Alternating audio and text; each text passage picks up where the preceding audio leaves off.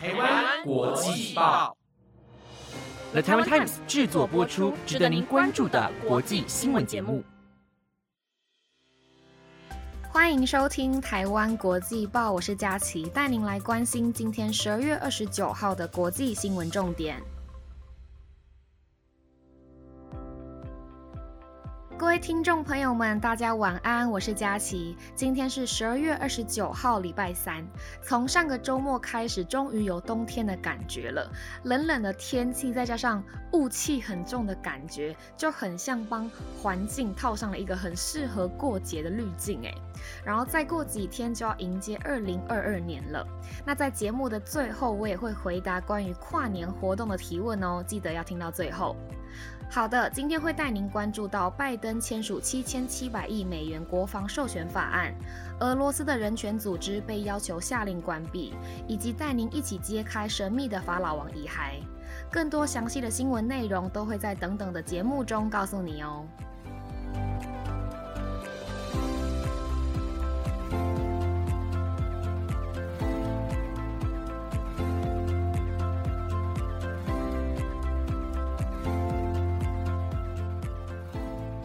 首先，第一则新闻带您了解，美国白宫在当地时间十二月二十七号表示，拜登总统已将二零二二年国防授权法案正式签署为法律条文。美国在本月先前的七号以及十五号，分别在众议院与参议院以压倒性的票数通过国防授权法案。其中，无论是民主党或是共和党，都大力支持国防部的年度立法政策。而此项法案授权了七千七百亿美元的国防开支，相比去年的开销金额增加了大约百分之五。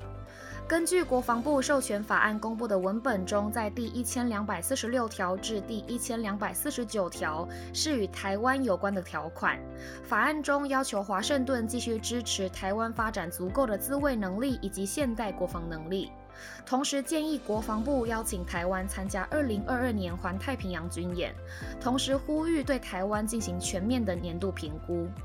对此，我国外交部发言人欧江安表示，外交部诚挚感谢美国行政部门还有国会对于台湾安全承诺再次展现坚定的支持，同时提及将持续与美国深化各领域的合作。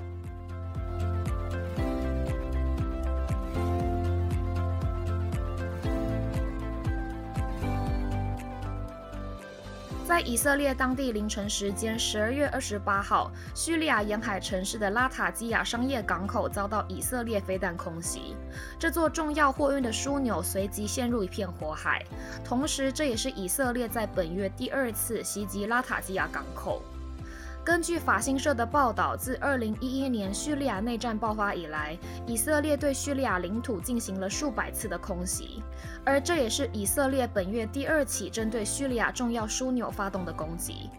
根据叙利亚国家通讯社引述军方消息表示，以色列大约是在二十八号凌晨三点二十一分左右发射数枚飞弹进行空袭，目标是拉塔基亚港口的货柜储存区。而截至目前为止，所幸没有造成任何人员伤亡，不过在于物资上有重大损失。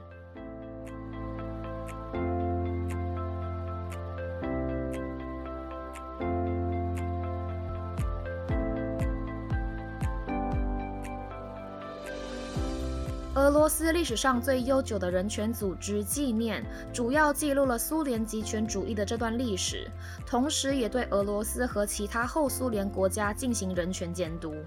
不过，却在当地时间十二月二十八号遭到俄罗斯最高法院勒令关闭，并且不得在俄罗斯法院进行上诉。纪念成立在一九八零年代后期，详细记录了苏联时期所进行的政治镇压，并建立了集中营受害者的数据资料库。就在日前，俄罗斯法官纳沙罗娃表示，下令关闭纪念，原因是因为违反了外国代理人的规定，未依法在所有出版物上注明自己是外国代理人。而在今年二月份，总统普京的强烈反对者纳瓦尼被警方逮捕并关入监牢，再加上此起人权组织被严重打压的事件，无疑是升级了一场俄罗斯针对反对派活动人士和独立媒体的全面镇压。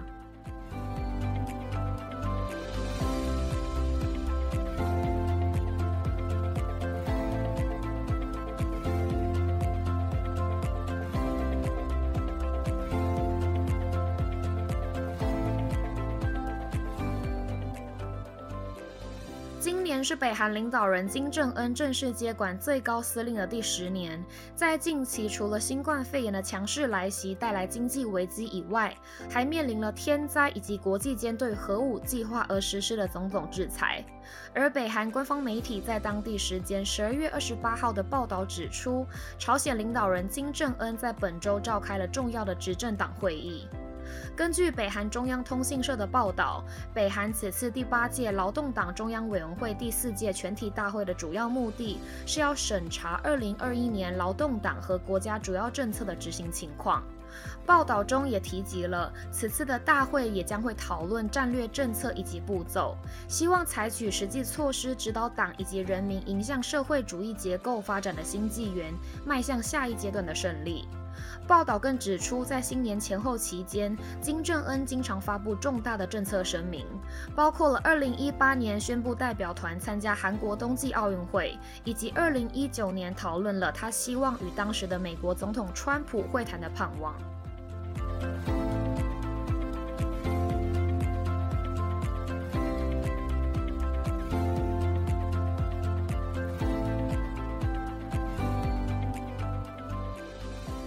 一则新闻带您了解，古埃及第十八王朝法老阿蒙霍特普一世，距今已经有三千五百年的历史。而考古学家如今以不碰触到遗体的情况下，使用了数位开箱的方式，首次揭开了有关于埃及国王生与死的相关细节。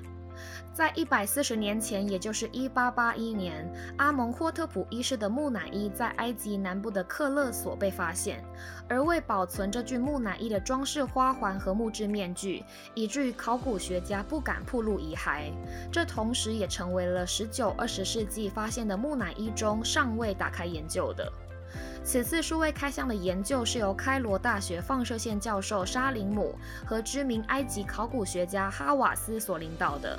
而根据旅游与古物部在十二月二十八号的一份声明中表示，沙林姆和哈瓦斯两位学者透过 X 光技术、计算机断层扫描以及电脑软体程式，以安全的非侵入性方法进行数位开箱。而分析报告中也显示了，阿蒙霍特普一世是第一位以双臂交叉姿势被制作成的木乃伊，同时也是最后一个大脑尚未从颅骨中取出的法老。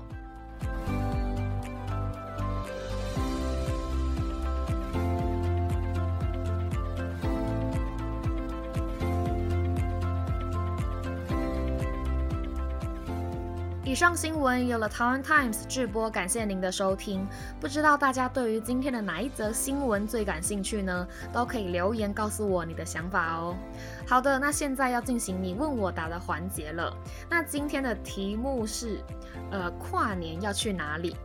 我每一年的跨年都了无新意，每一次都是一样的行程。我会跟国高中朋友聚在一起，然后小酌一下，聊一些超无聊，然后一讲再讲的回忆，但每次都还是哈哈大笑。这时候就会真的觉得有一句话讲的真是好啊，就是重点不是去哪里，而是跟谁一起。这句话用讲的，不知道为什么觉得有点耻。虽然就是没什么行程，但大概会是很放松的一晚，就是不用出去人挤人。那各位听众朋友们也可以跟我留言分享你们的跨年安排哦。那今天的你问我答就到这边结束，我是佳琪，那我们下礼拜三见喽，拜拜。